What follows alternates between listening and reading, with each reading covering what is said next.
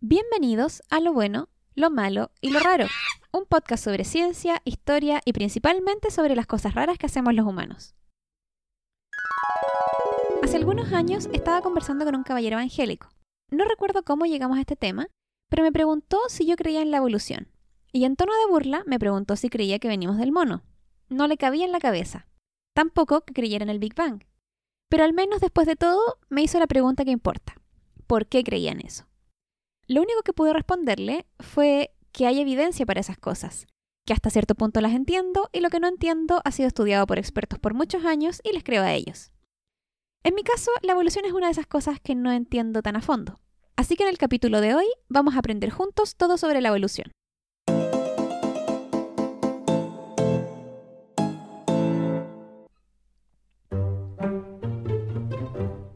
Pensar en evolución, según tu edad puede que te acuerdes de la clásica imagen El camino del Homo sapiens, también llamada la marcha del progreso.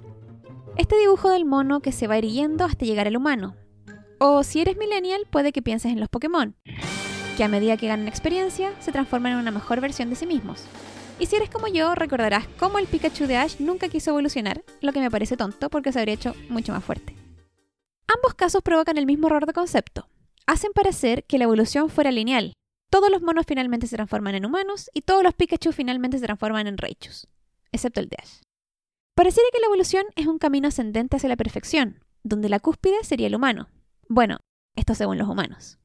Me gusta pensar que los delfines tienen su propia teoría.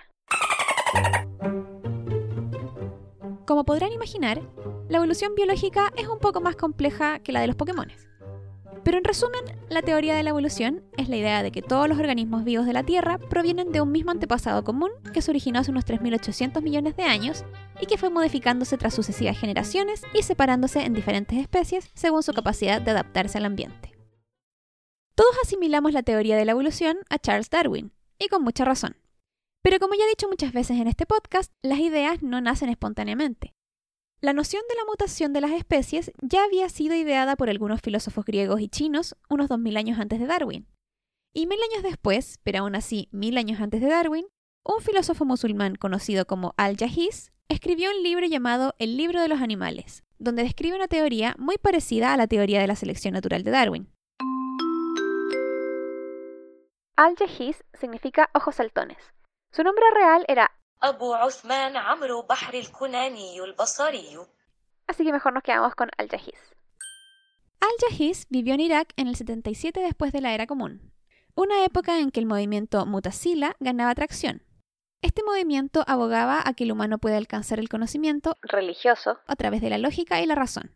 Además, justamente en esa época, el papel fue introducido por los mercaderes chinos, lo que impulsó la difusión de ideas, y así muchas obras académicas se tradujeron del griego al árabe, y se llevaron a cabo importantes debates sobre religión, ciencia y filosofía. Todo esto influenció al joven Al-Jahiz a escribir sobre todas sus áreas de interés, que incluían ciencia, geografía, filosofía, gramática y literatura. Se cree que este cabro produjo unos 200 libros durante su vida. ver que encuentre lleno de escritura. Pero solo un tercio de ellos sobrevivió hasta nuestros días. En su libro más famoso, El libro de los animales, Al-Jahiz teoriza que los animales se encuentran en una lucha constante por la existencia y los recursos, para reproducirse y evitar ser comidos. Además, dice que los factores ambientales y la migración influyen en los organismos haciendo que desarrollen nuevas características para asegurar la supervivencia, transformándolos así en nuevas especies. Y que finalmente los animales que sobreviven y logran reproducirse pueden transmitir sus características exitosas a sus descendientes. Al-Jahiz influenció a otros grandes pensadores y de hecho su teoría era conocida en Europa en la época de Darwin, y se la llamaba la teoría de la evolución mahometana. Al final, fue la búsqueda de conocimiento lo que le provocó la muerte a Al-Jahiz. Se dice que a la edad de 92 años, cuando intentaba alcanzar un libro de una estantería pesada, ésta se derrumbó encima de él y lo mató. Manera de morir número 102. Peso muerto.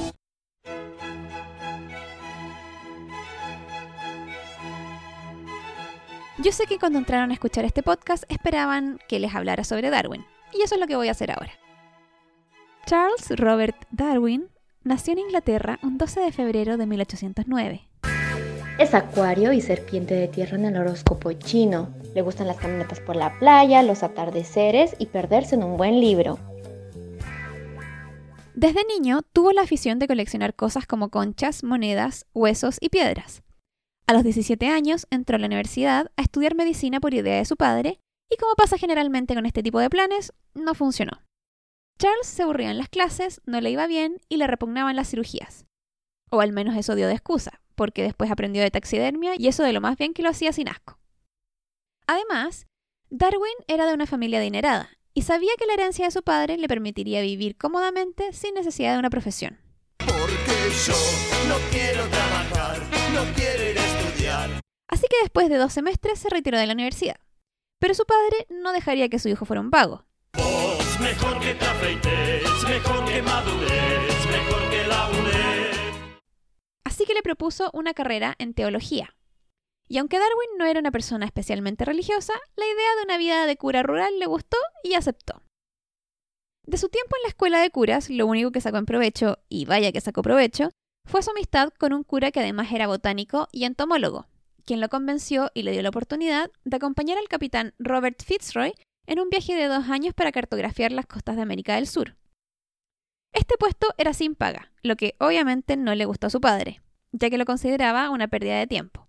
Pero finalmente terminó aceptando y un 27 de diciembre de 1831, Charles zarpó a bordo del HMS Beagle. Hoy estoy frente a la Durante el viaje, que se alargó por cinco años, Darwin se dedicó a observar los animales, plantas y rocas.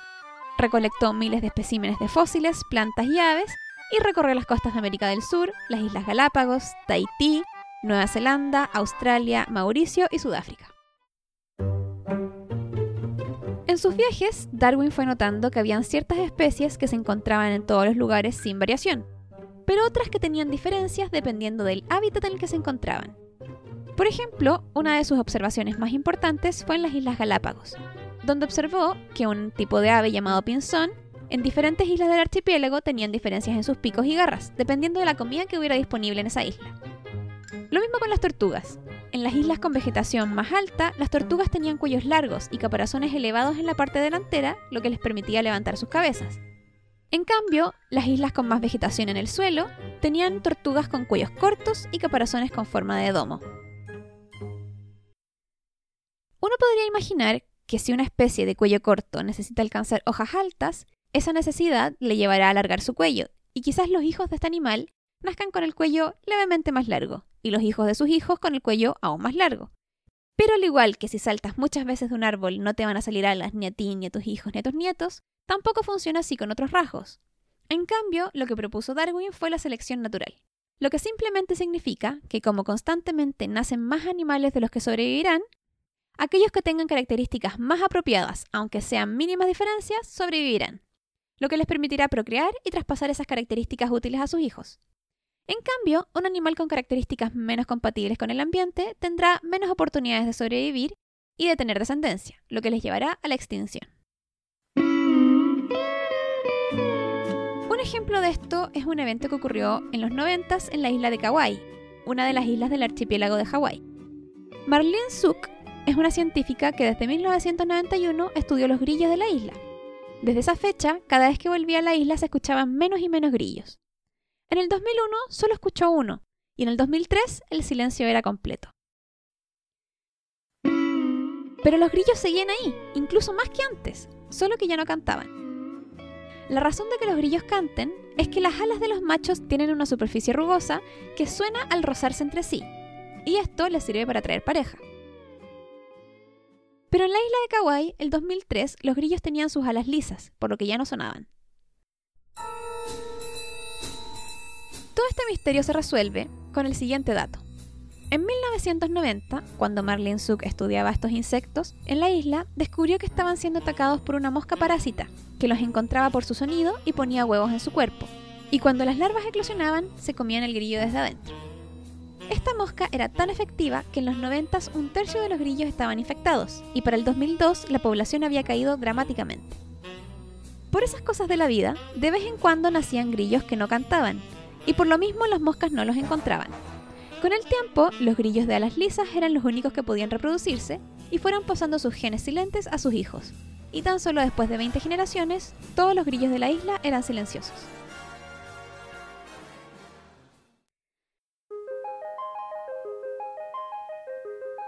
Darwin ya hablaba de la selección natural, pero hay muchas variables que inciden en la evolución de una especie y que no eran conocidas en su época, como las mutaciones y la recombinación del ADN. Recordemos que el ADN es la información genética, algo así como los planos que dan las instrucciones sobre las características que tendrá cada ser vivo. El ADN está compuesto de genes y cada gen codifica una característica en específico. Cada una de nosotras dotará al bebé con un raro don. Como recordarán del colegio o de Sabrina la bruja adolescente, mitosis es... Hola, antes de seguir con el capítulo, quiero agradecer su apoyo. Y me gustaría pedirles que si no lo han hecho ya, me sigan en Spotify e Instagram y compartan este podcast con sus amigos para ayudarme a continuar con el programa. Gracias. Mitosis es el proceso de división de la célula, en que una célula duplica su ADN y luego se divide para convertirse en dos células iguales. En las células sexuales, los óvulos y espermatozoides, ocurre un proceso similar, llamado meiosis. Pero en vez de generarse dos células iguales, se generan células con la mitad del ADN en cada una para que así, cuando un óvulo y un espermatozoide se unan, su ADN se combine formando una célula con un solo set de ADN completo. En este proceso, solo algunas de las características de cada padre pasarán a la bendición, creando un individuo completamente nuevo. Si por alguna razón un grupo dentro de la especie se separa territorialmente del resto, habrá genes que por azar aparecerán más seguido que otros, y después de mucho tiempo, estas características podrían ser lo suficientemente diferentes para considerarse una especie nueva. Y a eso le llamaríamos evolución. Otro mecanismo evolutivo donde sí hace parte de la selección natural es que durante la división celular se produzcan errores, lo que en biología se llaman mutaciones. Muchas veces estas mutaciones son perjudiciales, por lo que la cría morirá o tendrá menos posibilidades de reproducirse. Otras mutaciones son neutras, como la capacidad de enrollar la lengua o de que no te salgan las muelas del juicio, lo que no implica nada para el animal y otras mutaciones serán beneficiosas, lo que le daría una ventaja evolutiva frente a sus pares. Tendría más posibilidades de sobrevivir hasta la adultez, reproducirse y traspasar esa mutación a su descendencia. ¡Tarán! Eso es básicamente la evolución. Así que volvamos a Darwin. Para resumir una vida entera, el Charlie Darwin se casó con su prima, tuvo 10 hijos, dos murieron en la infancia temprana y una a los 10 años. En cuanto a su vida académica, estuvo investigando y escribiendo sobre la evolución por unos 27 años sin estar seguro de publicar sus resultados. Hasta que, en 1858, le llegó un manuscrito por parte de otro naturalista llamado Alfred Russel Wallace, quien tenía una teoría similar sobre la aparición de nuevas especies, y al igual que él, hablaba con términos muy similares sobre la lucha por la supervivencia. Darwin no quería publicar su libro y parecer que había copiado la idea, pero Wallace encontraba que Darwin tenía más evidencias y podía comunicar mejor la teoría. Finalmente, después de una discusión terriblemente cordial, Después que usted. decidieron que fuera Darwin quien publicara la teoría. No será mucha molestia. Un año después, Darwin publicó El origen de las especies, y el libro se agotó inmediatamente, siendo bien recibido por otros científicos, pero no tanto por los religiosos ya que la evolución iba en contra de la idea de la inmutabilidad de las criaturas. Aún así, algunos más liberales vieron la evolución como parte del diseño de Dios. De hecho, el cura y matemático Baden-Powell consideraba que los milagros van en contra de las leyes de la naturaleza, y por ende, en contra de Dios. Dividir tu sopa no es un milagro, Bruce, solo es magia y ya. Así que creer en una creación milagrosa sería ateo, según este cura. En cambio, la evolución sería un fenómeno natural y por lo tanto más divino. Esto aún se mantiene en la actualidad, y el apoyo a la teoría depende de qué tan literal se interpreta la Biblia. Por ejemplo, algunos evangélicos y musulmanes rechazan la evolución completamente porque estaba en contra de la historia del Génesis sobre la creación de Adán y los animales. Otros, como la Iglesia Católica, y esta es su postura oficial, no se oponen a la evolución, pero sí destacan que al menos el alma es creada directamente por Dios. Y otros, como los judíos, creen en una teoría de la evolución teísta, en que sería Dios quien crearía las cosas a través de procesos naturales como la evolución. Justo, qué conveniente, ¿no?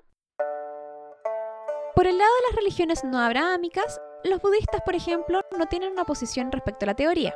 El mismo Buda se negó durante su vida a responder preguntas de índole metafísica, como la eternidad o la infinitud del universo, ya que estas preguntas no son significativas para el objetivo budista de aliviar el sufrimiento de uno mismo y de los demás. Probablemente la religión más compatible con la teoría de la evolución es el taoísmo, ya que ésta se refiere a los seres humanos, la naturaleza y el cielo como existentes en un estado de constante transformación, Y de hecho, Zhuangzi, un filósofo taoísta que vivió alrededor del siglo IV antes de la era común, mencionó que las formas de vida tienen una habilidad innata para transformarse y adaptarse al entorno. A pesar de que Darwin no escribió sobre la evolución de los humanos en el origen de las especies, sí dio algunos indicios y el biólogo Thomas Huxley, seguidor de Darwin y acérrimo defensor de la teoría de la evolución, tanto que le llamaban el bulldog de Darwin, sí propuso el origen de la especie humana en su libro Evidencia del lugar del hombre en la naturaleza.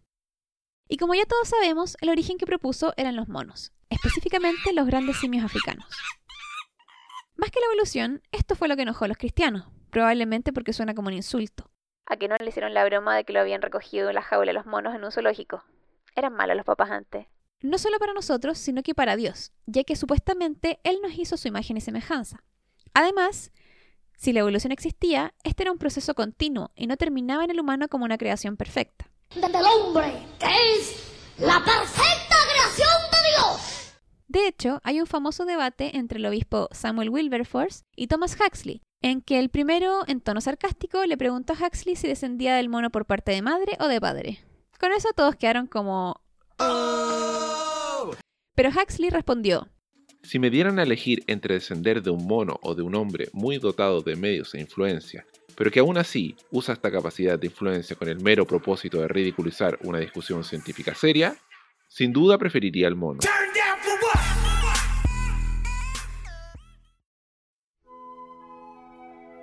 Mucho antes de la teoría de la evolución de Darwin, Aristóteles creía que existían diferentes niveles de perfección en el mundo animal, y la forma de nacer de la criatura dictaba su posición en la jerarquía. En la parte inferior estaban las plantas, en el medio los animales que nacen por huevos, y en la parte superior estaban los animales que dan a luz crías vivas. Basados en esta idea, durante la época medieval se formuló una estructura llamada Scala Naturae, o la gran cadena de los seres. Este era un método de clasificación de los seres vivos que los posiciona todos en una sola línea continua y los ordena desde el más simple al más complejo y más perfecto. En esta escala se ubican en orden ascendente los minerales, plantas, animales, humanos, luego los ángeles y finalmente Dios. Así, como todo en la época medieval, esta teoría era más religiosa que científica. Ahora, si tomamos esta estructura como una cadena, cada animal representaría un eslabón, y por lo tanto podríamos encontrar los animales o eslabones que conectan a dos especies dentro de la cadena. Hasta cierto punto, el concepto básico detrás de la escala naturae está en el inconsciente colectivo hasta hoy. No en el sentido religioso, pero sí en el sentido de complejidad o perfección. Si le preguntas a alguien quién es más evolucionado, o un congrio o un humano, lo más probable es que todos nosotros pensemos que el humano es más evolucionado porque es más complejo. Pero esto no es cierto. Hace millones de años que los humanos y los congrios no somos parte de la misma línea evolutiva. También podríamos decir que el congrio está mejor evolucionado para el agua, mientras que el humano está mejor evolucionado para la tierra. Por lo tanto, no hay un punto de comparación. Pero volviendo al pasado. Este mismo concepto era el que se tenía de las especies cuando Darwin presentó su teoría y Thomas Huxley escribió su libro sobre el origen del humano. Pero la idea del eslabón perdido se la debemos al naturalista alemán Ernst Haeckel. Ernst Haeckel. Haeckel Haeckel. estaba influenciado tanto por las tesis evolucionistas como por la idea de la escala naturae, y en base a estas ideas hizo un diagrama que describía una secuencia evolutiva para el ser humano. En ella dibujó 24 figuras que iban desde el más simple de los microorganismos hasta la especie humana. En esta imagen, la figura 22 era la representación de los simios y la 24 era el humano, por lo que la figura 23 era el eslabón perdido, su interpretación del estadio intermedio entre monos y humanos. Para Haeckel, el rasgo humano que más nos diferencia de los animales es el lenguaje. Por lo que el eslabón perdido tendría características humanoides, como caminar erguido, pero no podría hablar, ya que esta característica sería específicamente humana. Incluso llegó a ponerle un nombre, Pithecanthropus alalus, u hombre mono sin habla. Como dije al empezar este capítulo, la evolución no es en línea recta y no es una gran cadena de seres. Si la graficáramos se vería más como un árbol familiar, al que se le llama árbol de la vida, donde cada rama representa una especie y cada especie puede dar origen a más de una nueva rama. Así que no solo hay un eslabón perdido, sino varios, aunque en estricto rigor algunos de ellos serían antepasados y otros solo parientes que evolucionaron en paralelo y se extinguieron. Entonces, como ya aprendimos, el término eslabón perdido no es científicamente correcto y es principalmente utilizado por la prensa cada vez que se encuentran fósiles de un homínino que no conocíamos. Los homíninos son el grupo que engloba a un tipo de primate que camina erguido, tiene desarrollado el pulgar y no tiene pies prensiles. De los homíninos solo perdura el Homo sapiens. ¿Y quizás pie grande? A lo largo de los años se ha revelado que muchos fósiles de eslabones perdidos eran fraudulentos, siendo el más famoso el hombre de Piltdown. Este era parte de una supuesta especie de homínino descubierto en 1912 por unos científicos que dijeron haber encontrado un cráneo y una mandíbula en Inglaterra y que esta sería la prueba concreta de la conexión entre humanos y simios. Más de 40 años después se demostró que el hombre de Piltdown era falso. No era más que la mandíbula inferior de un orangután combinada con el cráneo de un humano moderno. Otro falso eslabón perdido fue el caso, esta vez mucho más dramático, de Krao Farini, una niña de Laos que sufría de una enfermedad genética llamada hipertricosis, a veces conocida como el síndrome del hombre lobo. Esta provoca un crecimiento excesivo de vello en todo el cuerpo que literalmente le da el aspecto de un hombre lobo a la persona que lo padece. Krao fue capturada y vendida a un circo de fenómenos, donde se la exhibía como el eslabón perdido entre humanos y monos. La historia de su vida antes de ser capturada no se conoce, pero según la mitología que le dieron en el circo, Krao era parte de una tribu primitiva que vivía en los árboles y no conocía el fuego. Obviamente la hipertricosis no tiene nada que ver con ser menos evolucionado o ser una etapa intermedia entre mono y humano. La única diferencia con una persona común es el exceso de vello. Entonces, para sacar de la duda al caballero evangélico que se rió de mí, ¿venimos del mono? se me ocurrió que una de las mejores maneras de ejemplificar uno de los errores más comunes sobre la evolución es el niño predicador. Dicen que somos de la evolución. Dicen que somos parientes del mono. Dicen que somos de nada. Pero quiero decirles a todas esas personas que el mono y la mona producen monitos hasta hoy. En la prédica de este niño comete el típico error o efecto Pokémon en que se cree que la evolución es lineal, por lo tanto es imposible que sea cierto si es que todavía existen monos. Pero bueno, ¿qué sabe él? Tenía 7 años. En capítulos anteriores. Entonces, para sacar de la duda al caballero evangélico que se rió de mí, ¿venimos del mono? ¿Venimos del mono? La respuesta es sí, pero no son los mismos monos que existen en la actualidad. Sí es cierto que nuestros parientes vivos más cercanos en el árbol de la vida son los chimpancés, pero el Homo sapiens no evolucionó del chimpancé, sino que ambas especies compartimos un ancestro común que vivió hace unos 7 millones de años atrás y por el momento es una especie desconocida a la que se le ha puesto el creativo nombre de último ancestro común chimpancé humano, o Chilca. En realidad es CHLCA por las siglas en inglés, pero yo le digo Chilca para hacerlo más fácil y más bonito. Entonces, Chilca se separó en dos ramas que dieron origen a cientos de especies ahora extintas y que por un lado derivó en la aparición de los chimpancés y bonobos y por otro al género Homo, del cual nosotros somos parte. Dentro de los Homo, nuestros antepasados más cercanos fueron los Homo heidelbergensis. Estos serían nuestros abuelos. De estos surgieron nuestros primos los denisovanos y neandertales, que están extintos, y los Homo sapiens, que somos nosotros. Así como en las familias, la evolución también es complicada. Puede que los humanos hayamos evolucionado por separado, pero como en muchas ocasiones en la naturaleza, en la historia de los Homo también hubo cruce entre especies. Y cuando los Homo sapiens que emigraron desde África hacia el norte se encontraron con los Homo neanderthalensis, una cosa llevó a otra. Y en la actualidad, entre el 1 a 3% del ADN de los humanos europeos, asiáticos y norafricanos es neandertal. Solo las personas provenientes del sur del continente africano no tienen rastros de neandertal. Así que tú, yo y la mayoría de las personas que conoces tienen ADN neandertal. Pero como ya deberían saber para este momento, eso no nos hace menos evolucionados. De hecho, puede que nos traiga algunos beneficios, como menor riesgo de tener esquizofrenia y mayor susceptibilidad a la radiación ultravioleta. Mm, bueno, eso último es bueno si vives en un lugar donde siempre está nublado. Y hasta aquí llega este capítulo, amigos. Espero que hayan disfrutado aprender sobre la evolución como yo, que cada vez que investigo un tema nuevo me siento más arriba en la escala natural, más cerca de la perfección. Y extrañamente también me siento más cerca de convertirme en una supervillana.